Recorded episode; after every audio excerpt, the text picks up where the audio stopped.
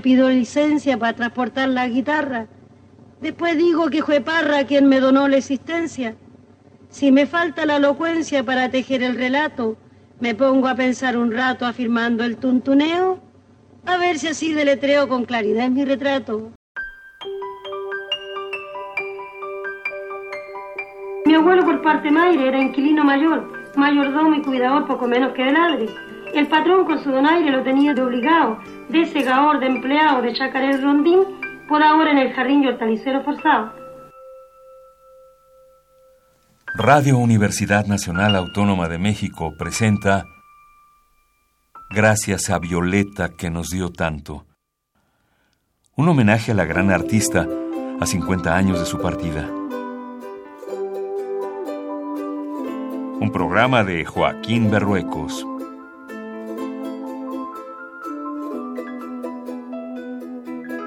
En Violeta encarna lo mejor de la tradición chilena, tradición entendida como encuentro de lo antiguo y de lo nuevo. Eso vale en poesía, vale en música y también vale en la parte visual, en la parte plástica. Violeta yo creo que no solo nos pertenece a los chilenos, sino que pertenece al mundo. Era como un ángel, un ángel que yo le tenía susto, pero era un ángel. Se entregó, siempre fue una mujer de resistencia, de, de carácter, de luchar por lo suyo. Yo soy feliz porque la vida me ha dado la amistad y el arte de este ser humano maravilloso.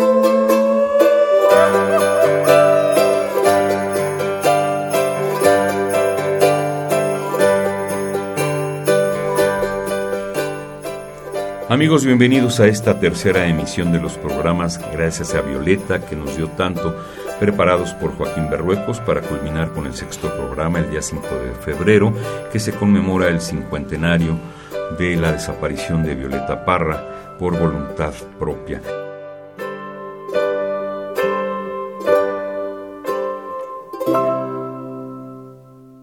Hemos venido escuchando algunos testimonios de diferentes personajes desde el principio de este programa. ¿De quién se trata, Joaquín? Bueno, estamos escuchando al profesor Fidel Sepúlveda, a un futbolista, un astro del fútbol chileno que futbolista se llama hablando sobre Violeta Parra. Figueroa, sí. Él dice cómo cuando estaba lejos de Chile, lo que más le recordaba a Chile era la música de Violeta Parra. A Daniel Biglietti, al profesor Cristian Huarque. Tu amigo Daniel Biglietti. Exactamente, el gran, gran músico uruguayo, claro. Y vamos a escuchar a lo largo de la serie algunas otras participaciones de ellos con los que hemos querido iniciar este programa.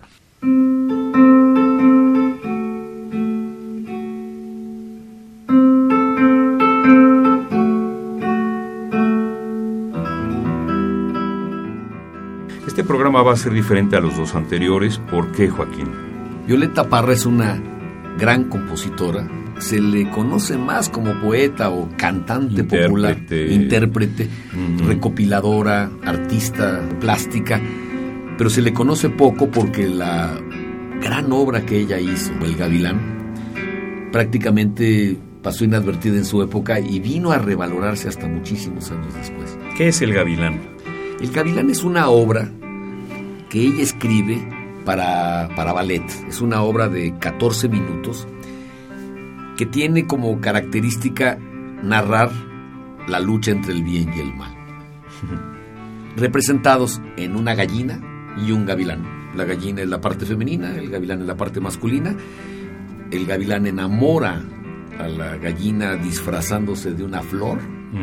Y toda esta historia la cuenta magníficamente Violeta más adelante.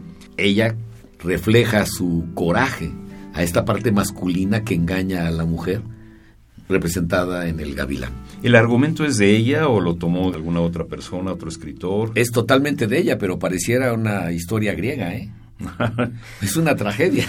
Vaya porque ella llama a otros animales para que la apoyen contra este gavilán y acaba en una montaña en medio de fuego, rayos, centellas, destrozada por el gavilán que es el victorioso de esta historia. Como una fábula representada en ballet.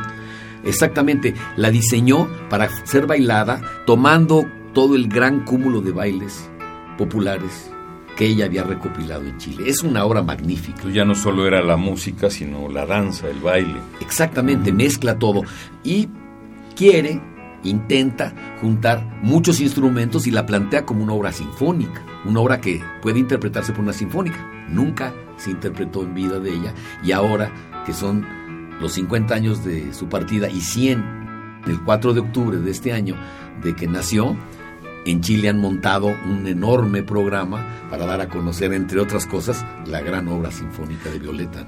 Joaquín, pero ¿qué formación musical tenía Violeta Parra? Ninguna. O sea, ella se formó con su madre, una tía, alguna otra gente que por ahí tocaba la guitarra, le enseñaron, aprendió y es totalmente autodidacta. O sea, no leía música. Nada. Hay grandes músicos que no entienden cómo ella logró crear el gavilán, que es sin duda una de sus obras en términos musicales más impresionantes. ¿Cómo lograron que llegara hasta nuestros días esa música si no está, no, no cuajó, digamos, ese proyecto en su momento? Gastón Sublete, director de programas de radio en Chile, nos cuenta desde 1954 cómo es que ella, al ser entrevistada por la Radio Universidad de Concepción, cuenta toda esta historia. En 1960, Mario Céspedes, que trabajaba para Radio Universidad de Concepción, va y busca a Violeta en un hotel y le pide a su amigo Germán Miller, estamos hablando de una época en la que no se tenían los recursos de grabación que hoy se tienen, que entreviste a esa mujer que le parece extraordinaria y lo que le pregunta es, oye, ¿qué estás haciendo Violeta? Y Violeta cuenta, y lo van a oír ahora en voz de ella misma, toda la historia de cómo construye el gavilán.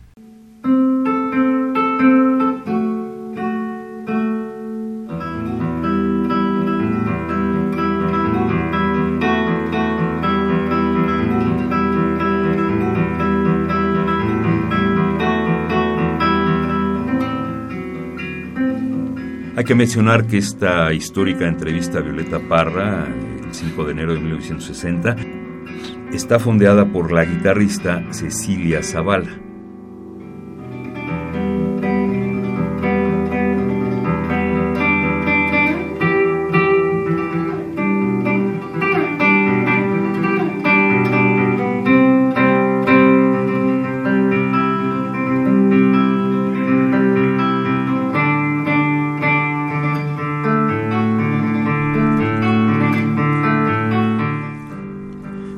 Fue revelando su impresionante capacidad de composición y realizó una magnífica obra a finales de los años 50, la pieza de ballet de 14 minutos, El Gavilán. Sin saber nada de teoría musical, lo que sorprendió a músicos de todo el mundo, El Gavilán es una historia de amor entre una mujer y una flor que en realidad resultó ser un gavilán cruel y traicionero.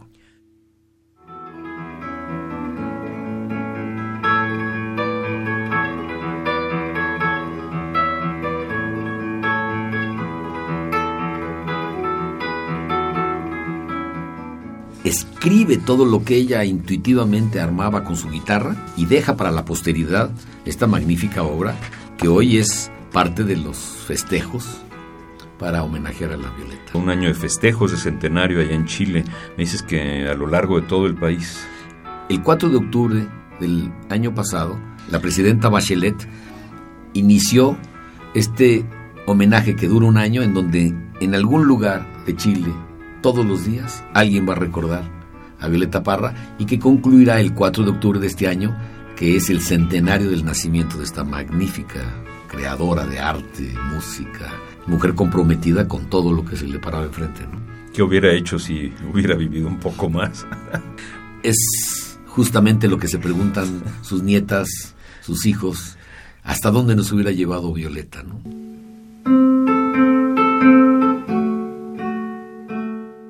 Escucharemos a Gastón Sublet, director de programas de Radio Chilena 1954. Cuando Violeta visitó la radio chilena, yo recibí un impacto fuerte. Inmediatamente, una cantante popular, una cantora, digamos, cantar ese tipo de cosas y que ese tipo de cosas pertenecieran al folclore de mi país sin que yo jamás me hubiera percatado de ello porque la ignorancia de la burguesía chilena sobre el folclore era absoluta en esa época.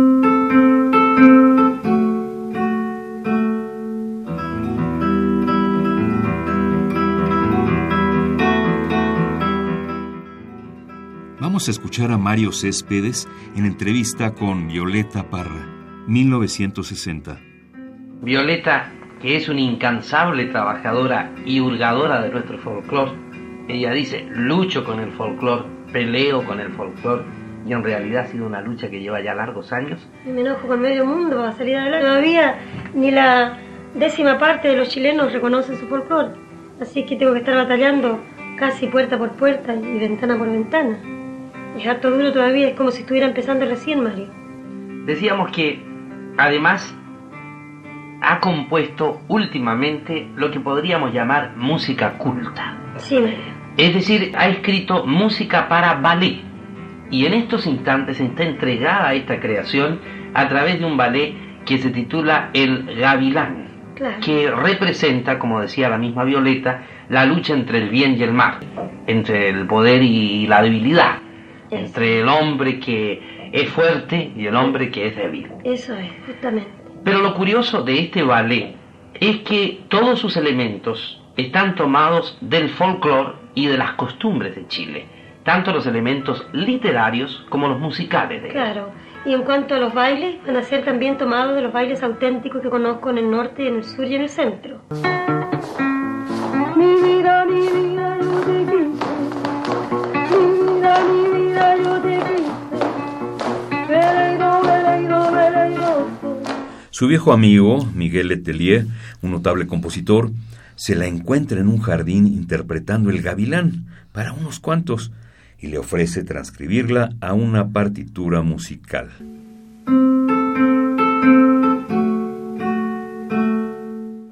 Escuchemos pues a Miguel Letelier hacer un análisis sobre este, este feliz encuentro que hubo entre el gavilán que andaba ahí por la calle interpretándose y lo que sucedió después. Sí, Miguel Letelier se va a casa de Violeta, escribe todo lo que ella intuitivamente armaba con su guitarra y deja para la posteridad esta magnífica obra que hoy es parte de los festejos para homenajear a la Violeta. Yo casualmente me encontré con ella una vez en, una feria que había hace muchos años atrás y la encontré tocando guitarra con un grupito de gente así alrededor, pero no creas que había una, una masa de gente escuchando Violeta Parra, habían 12 personas, 15 personas inmediatamente yo oí lo que estaba tocando y me llamó tanto la atención. Cuando terminó ella de tocar, dio vuelta la cabeza, le dije, Violeta, le dije, ¿y eso qué es? Y me dijo, esta es mi última composición, El Gavilán. Acabo de terminar, me Pero por Dios le dije, esto es una, cosa impresionante, le dije lo yo escuché. ¿Y la tienes grabada? Le dije, o la, la tienes este, escrita. No, me dijo, no, no, pero ¿y, si te pasa algo? Si, te, si te, agarra un auto ahí en la esquina, le dije, y se acaba el gavilán. Y se acaba la violeta, por supuesto, pero ¿te das cuenta? ¿Quieres que te la escriba? Le dije Te la escribo en papel. Ah, sí, estupendo, me dijo, fantástico. Anda a mi casa. Y me sentó a la casa de ella. Y ahí empecé a ir. Yo estuve yendo una semana a la casa de ella. Y ahí empezamos a trabajar. Entonces, ¿qué pasa? Como ella no tenía ninguna idea de la forma musical, entonces hacía un, digamos, un párrafo y después lo repetía, después lo volvía a repetir, después volvía al principio, después seguía adelante. Entonces a mí no me importaba porque en el fondo estaba grabando todos los párrafos y después había que armarlo, así como un puzzle. Le dije, Violeta, esto que estás tocando, le dije, es absolutamente extraordinario.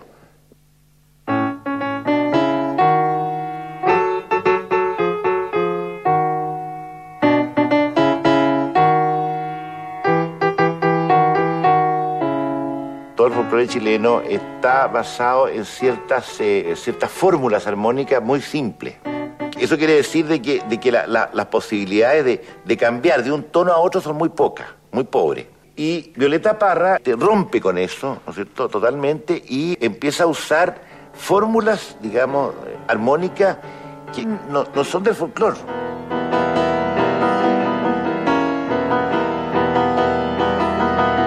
Mitad la parte folclórica netamente del Chile profundo.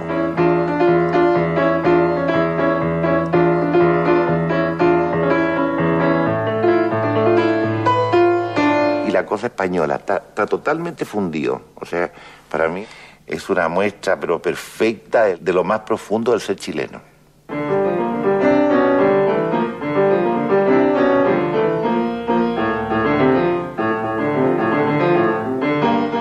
Normalmente esta frase musical tendría que ser, ¿no es cierto?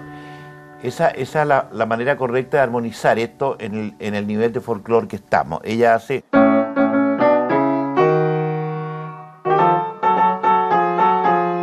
O sea, introduce una nota extraña a la armonía que produce una sensación de eh, inconfortable, de tensión, exactamente, de tensión, de desconfianza, de algo que, no está... No, no. Ese es uno de los puntos más notables en cuanto al, simbolismo de la música de ella. Cuando ella le dice a él, ¿en qué quedó tu palabra? ¿Ah? Ella dice, ¿en qué quedó tu palabra, ingrato mal avenido? ¿Por qué habré puesto todos los ojos en un amor tan dividido? O sea, lo está tratando de mentiroso en el fondo. Ella no usa ninguna armonía usual, sino que usa armonía de cuartas. La, cuarta en, eh, en, armonía es un, se considera un intervalo disonante, ¿no es cierto? ese sería consonante. Y disonante sería una armonía por cuarta. Eso es una armonía disonante.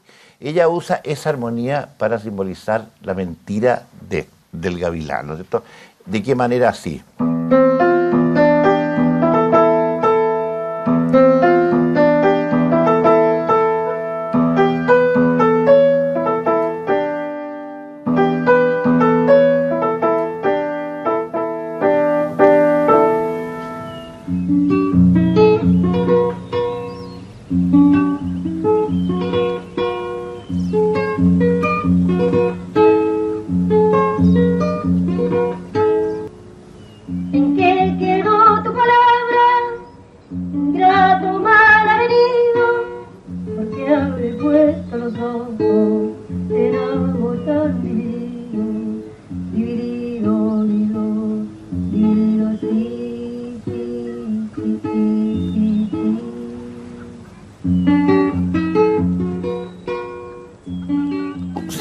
Hace, un paralelo entre la consagración de la primavera, Stravinsky, que son, son bloques, ¿no es cierto? Bloque, bloque. No hay el concepto de, tema con el desarrollo y con la reexposición y con el final. Eh, son, son todos bloques sonoros que se van sucediendo. Y en el gavilán es lo mismo.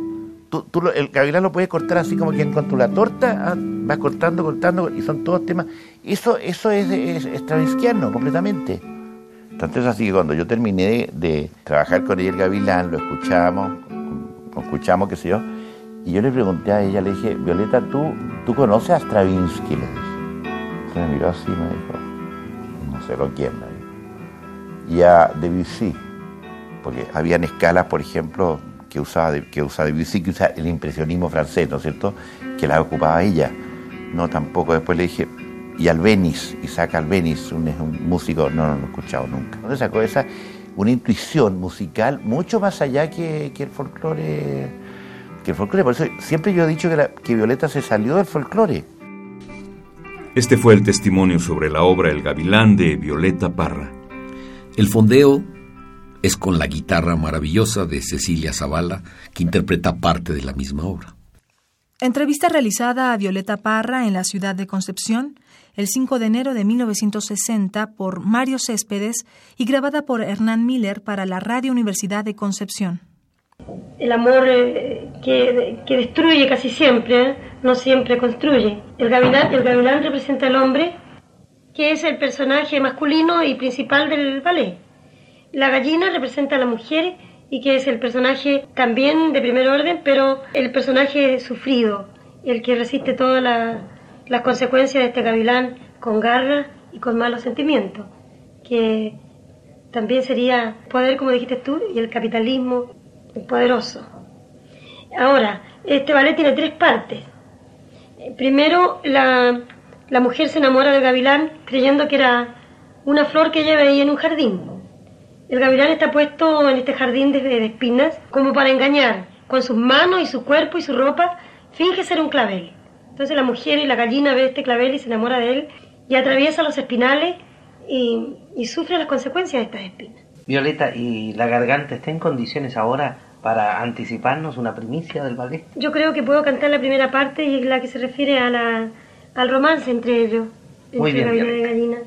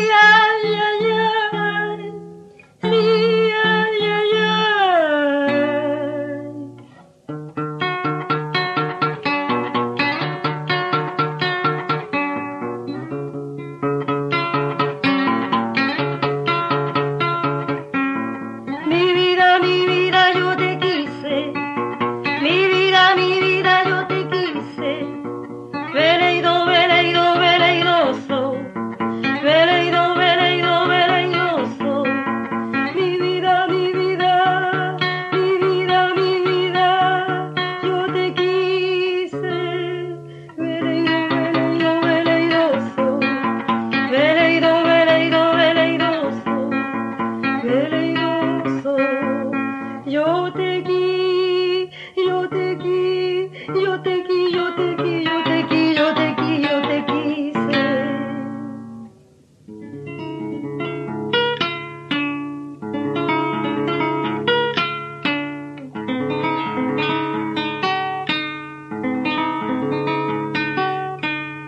Te la llevaré, te la llevaré mentiroso, te la llevaré, te la llevaré mentiroso, llevaré, te la llevaré tragedioso, te la llevaré, te la llevaré veleidoso, prenda del alma, mentiroso, mentiroso,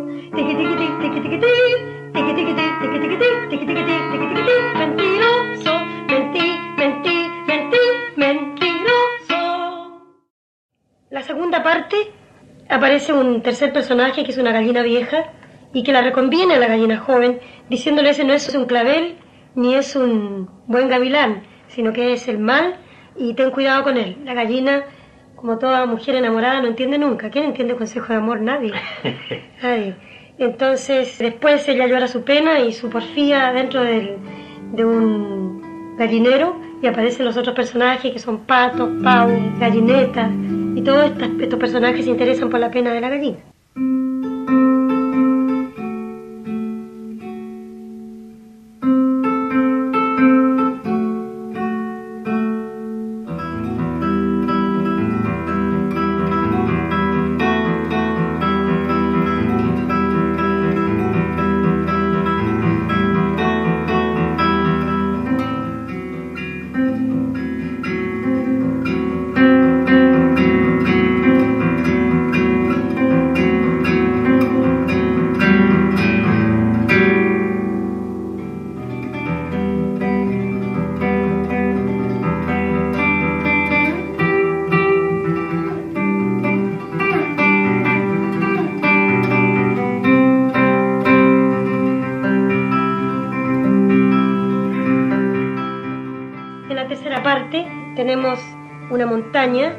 Aquí intervienen los elementos junto con los personajes principales que son el gavilán y la gallina. Los elementos serían la lluvia, el viento, el trueno. Entonces la gallina cuesta arriba a la siga de la conquista del gavilán que está en lo alto de la montaña y los elementos que obstaculizan la subida de esta gallina y que la hacen sufrir, la lluvia la moja, el viento la dispara y el gavilán espera arriba mm, malévolo ella lo consigue subir y el, gavilán como que la va a amar, pero la destroza totalmente. Y los, y los elementos se encargan de darle punto final a este ballet y envuelven y enrollan al gavilán que siempre vive porque la maldad siempre perdura.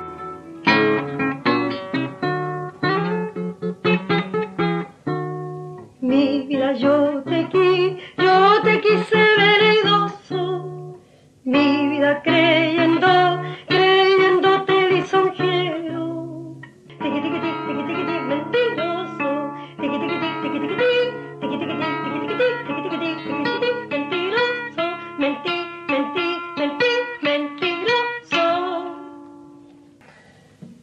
primicia para Radio Universidad de Concepción, Violeta Parra interpretó un fragmento del ballet El Gavilán y que está fundamentado en elementos del folclore y de las costumbres de Chile, tanto en su texto literario como en su parte musical. tendría que agregar que ya los bailarines de Santiago eh, están interesados y muy entusiasmados, porque el interés mío es que la gente joven haga estas cosas, no, no tengo ningún interés en que las personas que han estado trabajando mucho tiempo en cosas prácticamente antichilenas eh, las hagan. En cambio, estos muchachos jóvenes con energía y, con inquietudes y con un sentimiento más, más chileno y con deseo de hacer algo nacional, esas son las personas que realmente a mí me interesan y ya están entusiasmados. Incluso tengo, el ballet ya está montado en chiquitito. La Adela Gallo, una muchacha, una mujer muy inteligente de Santiago, hizo en pequeñito los personajes, con cuerpos de alambre y con el vestuario de papel. Y quedaron bien bonitos.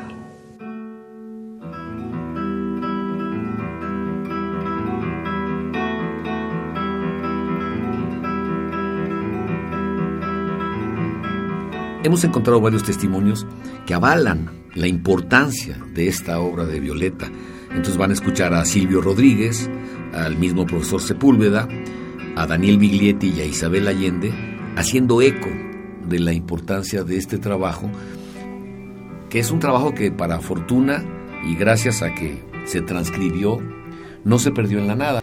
Escucharon cómo el profesor Letelier nos cuenta cómo le dijo a Violeta, bueno, ¿y qué pasa si mañana te atropella un camión y se pierde el gavilán y dice, pues se pierde. ¿Cuánta música improvisó, armó? Y como no la escribía, se quedó en la nada. Pero esta obra, El Gavilán, que probablemente en términos musicales es lo más completo y lo más profundo que ella hizo, no lo más popular, no lo más conocido y lo menos digerible. Pero si ustedes ven, y ya se han montado algunos ejercicios maravillosos del ballet del Gavilán, y es una cosa de una imagen brutal, porque ella escribió no solo la música, sino hizo que todos y cada uno de los bailarines interpretaran parte de este ballet que refleja esta lucha entre el bien y el mal representados en animales. Enseguida, Silvio Rodríguez. Era una experta en, en, todo eso. Y en esa canción quizás es donde más, donde más asombra. Ella utiliza principios beethovenianos ahí del desarrollo de la forma de coger un motivo, tarat, tarat, y repetirlo, tarat, tarat, y luego hacerlo tres veces, tarat, tarat, tarat, tarat. O sea, ella utiliza recursos de la música culta, verdaderamente, profundamente culta. ¿Lo hizo por intuición? Probablemente. Pero eso no quiere decir que no tuviera esa cultura. Silvio Rodríguez.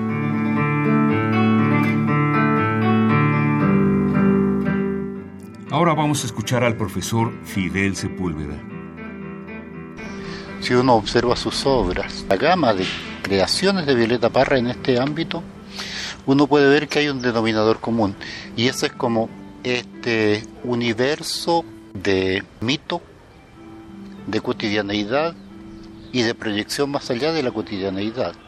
Y cuando estoy hablando de mito estoy hablando De, de leyendas, de tradiciones que han venido de generación en generación repitiendo. Él fue el profesor Fidel Sepúlveda. Escucharemos al uruguayo Daniel Biglietti.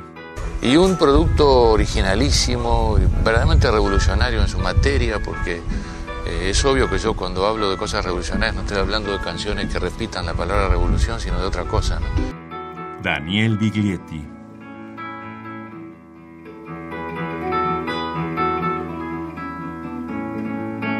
Ella es Isabel Allende. La Violeta es mucho más reconocida afuera que en Chile. Eh, en Chile se habla de los grandes poetas y se habla de la Gabriela Mistral y de Pablo Neruda y nadie menciona a la Violeta Parra, que es la poeta natural de este país, es el trovador de este país, la cuenta cuentos, es la que realmente interpreta lo que la realidad chilena desde un punto de vista primitivo y natural, nadie más ha sido capaz de hacerlo. Se ha formado un casamiento todo cubierto de negro, negros novios y pairinos, negros cuñados y suegros, el cura que los casó era de los mismos negros.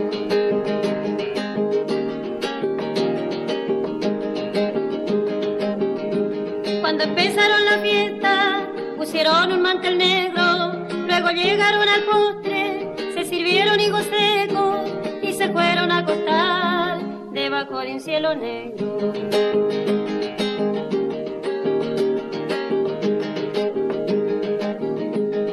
Están las dos cabezas de la negra con el negro y amanecieron con frío. Tuvieron que prender fuego. Carbón trajo la negrita, carbón que también es negro.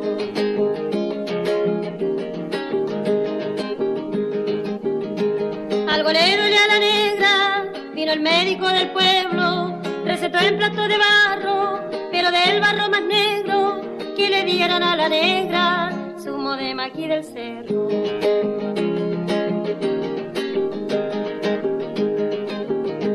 Ya se murió la negrita que penaba al pobre negro, la puso dentro de un cajón, cajón pintado de negro, no prendieron ni una vela, ay qué velorio tan negro. Escucharon a Violeta Parra cantando su composición Casamiento de Negros. Escucharemos enseguida a Carmen Letelier, cantante y alumna de Violeta Parra.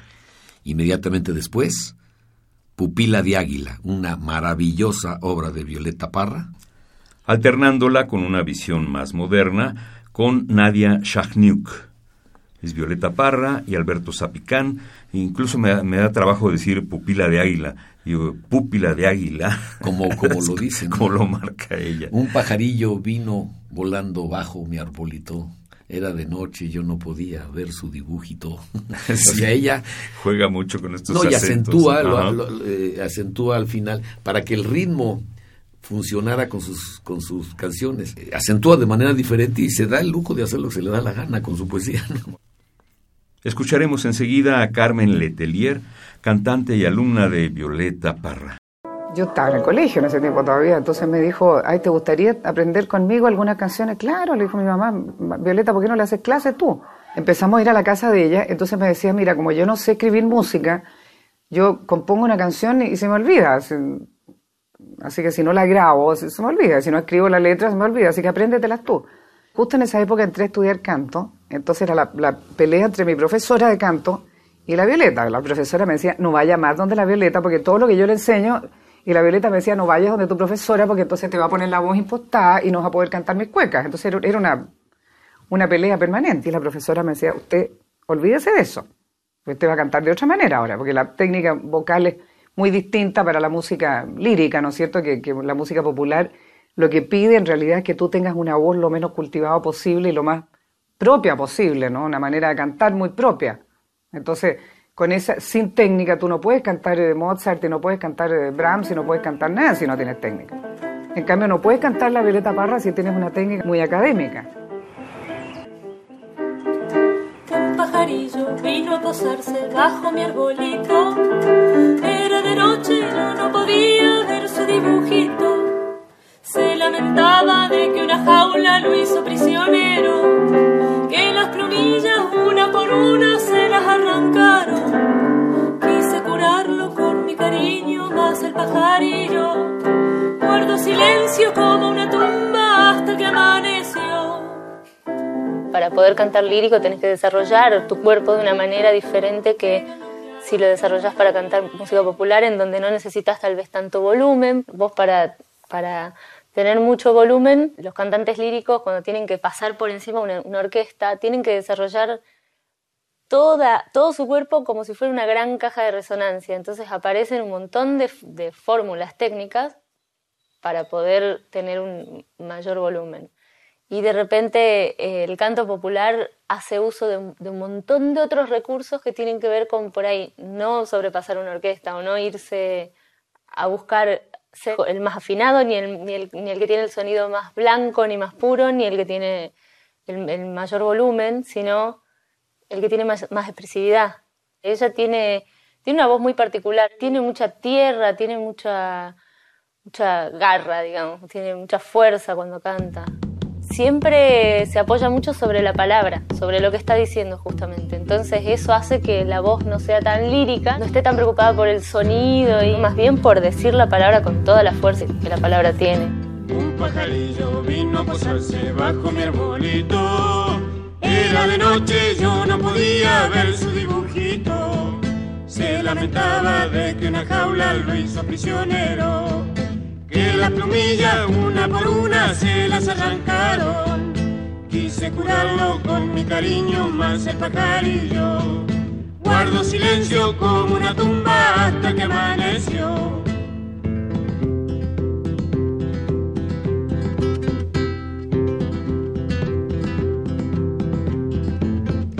Llegan los claros de un bello día, el viento sacudió el ramaje de mi arbolito y allí se descubrió que el pajarillo tenía el alma más herida que yo.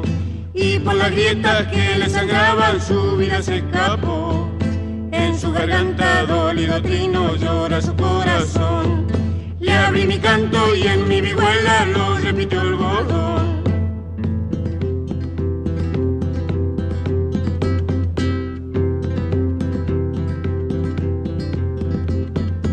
Ya mejoraba, ya sonreía con mi medicina. Cuando una tarde llega una carta de su jaula antigua, en mi arbolito brotaron flores negras y moradas.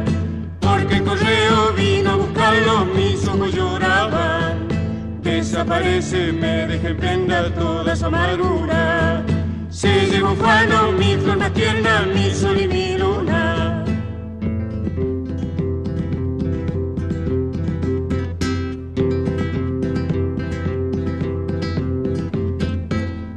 Momento de su partida en mi cuello un collar. Dejo olvidado y como aladino yo lo empecé a frotar. Pasan minutos, pasan las horas y toda una vida. Por el milagro de aquella joya lo he visto regresar. Con más heridas, con más silencio y con garra larga. Su buenos días, mi piel de garra con ácida maldad.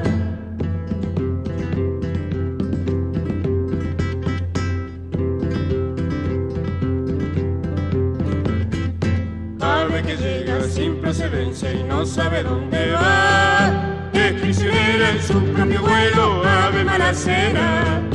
Ave maligna, siembra cizaña, bebe, calla y se va. Cierra tu fuente, cierra tu canto, tira la llave al mar.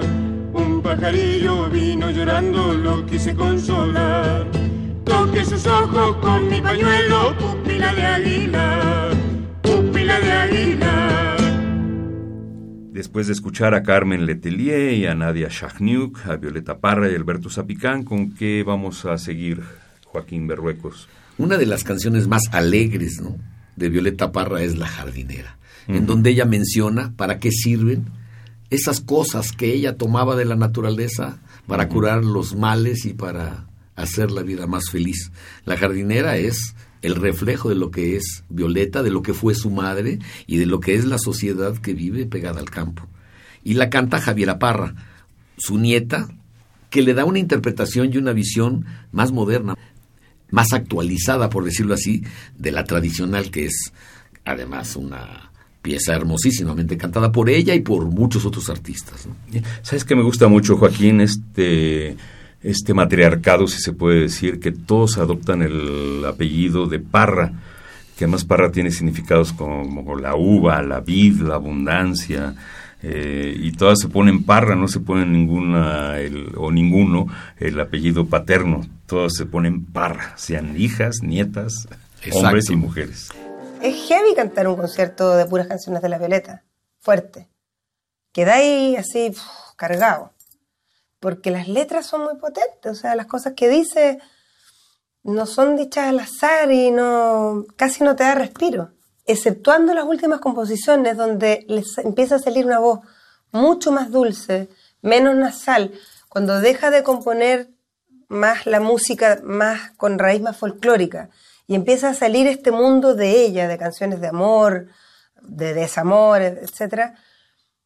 Eh, yo siento que a ella le empieza a cambiar también la voz Siento que sale una voz mucho más profunda, menos nasal, em, triste, eso sí, tristísima. O sea, la, voz de Gracias a la Vida, la voz de Volver a los 17 son voces como un hilo, así, como una cascada. Yo siento que ahora ella estaba metiéndose como más para adentro, o sea, estaba como en un proceso de, de que le iba a salir otra cosa más nueva. Y La jardinera es una canción de las de la no hay muchas en su obra, eh, alegre, luminosa, como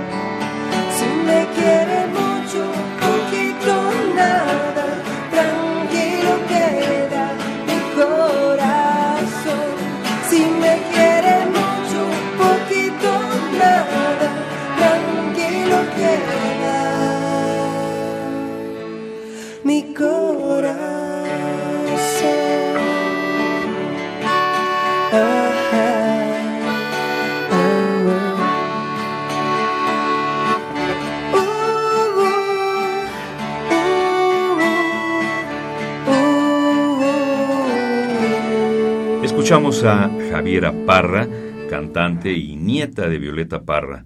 Ella comentó y cantó. La jardinera. La jardinera. ¿Con qué seguimos, Joaquín? Ahora sigue Isabel. Isabel Parra va a contarnos qué penas no habrá pasado.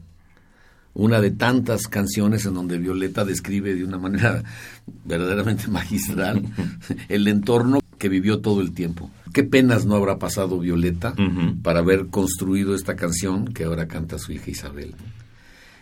Durante toda su vida prácticamente vivió penurias en el terreno económico y en el terreno amoroso. También vivió la vida plenamente ¿eh? y mal que bien fue reconocida más fuera de su patria, que ahora es, sin lugar a duda, el gran ícono de la música popular chilena. No hemos mencionado, Joaquín, que ella fue a París eh, como artista plástica, digamos, como artista visual, como se dice ahora, a presentar su obra, la primera artista latinoamericana, mencionaste, en exponer en, en París, pero también ella en París grabó para aquel sello donde grababa Atahualpa Yupanqui y otros extranjeros, extranjeros en París, Le Chant du Monde, sí, el canto del mundo. Exactamente. Violeta se va a probar fortuna y encuentra núcleos que la aceptan. Violeta no era fácil en sus relaciones humanas, podía eh, ser muy intolerante a veces con quien le rodeaba, y entonces había quien la amaba y había quien no la soportaba, ¿no? Pero finalmente ella vive un tiempo en Ginebra y otro tiempo en París, en donde se acomoda muy bien para sobrevivir con lo que fuera y se mete en la cabeza la idea de exponer en Louvre ¿no? y lo logra. Llega a visitar a- al encargado de exposiciones, cargando sus arpilleras, ella y Ángel, las exponen en el piso y el señor dice, esto es una maravilla y, y la contrata. Sin embargo, después de un tiempo, pues ya no se halla, como se dice en. París, y se regresa a Chile en donde intenta montar una gran carpa. Una gran carpa que es el pago que le dan a ella por un concierto. Deciden no pagarle más que con una carpa, una lona, que monta ella en un lugar muy lejano del centro de la capital, como un sitio para recuperar y hacer su gran peña, la peña de la reina, en el barrio de la reina. Eso es un fracaso, entra una decepción. Esta tesis de las penas que ha pasado son como un reflejo de justamente su problema amoroso, su problema económico, que la conducen finalmente a la muerte. Dice, yo ya no tengo nada que hacer aquí. Hay por ahí un testimonio muy interesante de que poco antes de morir viene en un avión con otros músicos muy famosos, Patricio Manos y otros de los grandes músicos chilenos. El avión comienza a entrar en turbulencia y asusta a todo el mundo y dice, pero ¿de qué se asustan? Si la vida también tiene que acabarse y ella ya estaba programada para dejar este planeta. Qué penas, qué penas no habré pasado. Qué penas pa' batallar por la vida. Qué penas pa' batallar por la vida. qué penas la cosa entre los cantores, qué penas es peor que la guerra fría, qué penas, qué penas no habré pasado cierto es lo que hablo, le vendo una mañana mi alma al diablo. Para comprarme guitarra, cierto es lo que hablo, mi alma al diablo sí,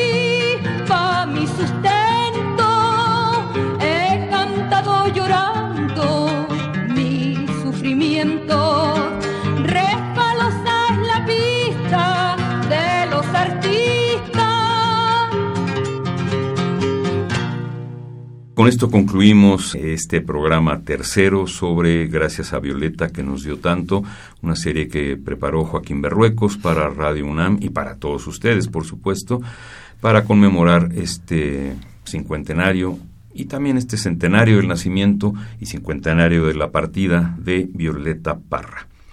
Hasta mañana. Gracias, Joaquín. Gracias, Juan. Nos vemos mañana en el cuarto programa que hemos preparado para conocer y reconocer la obra de esta gran, gran artista chilena. Pues nos vamos de nuevo con la cueca de los poetas, con la que queremos cerrar todos estos programas porque me pareció muy importante que una poeta le cante a sus hermanos poetas de su patria.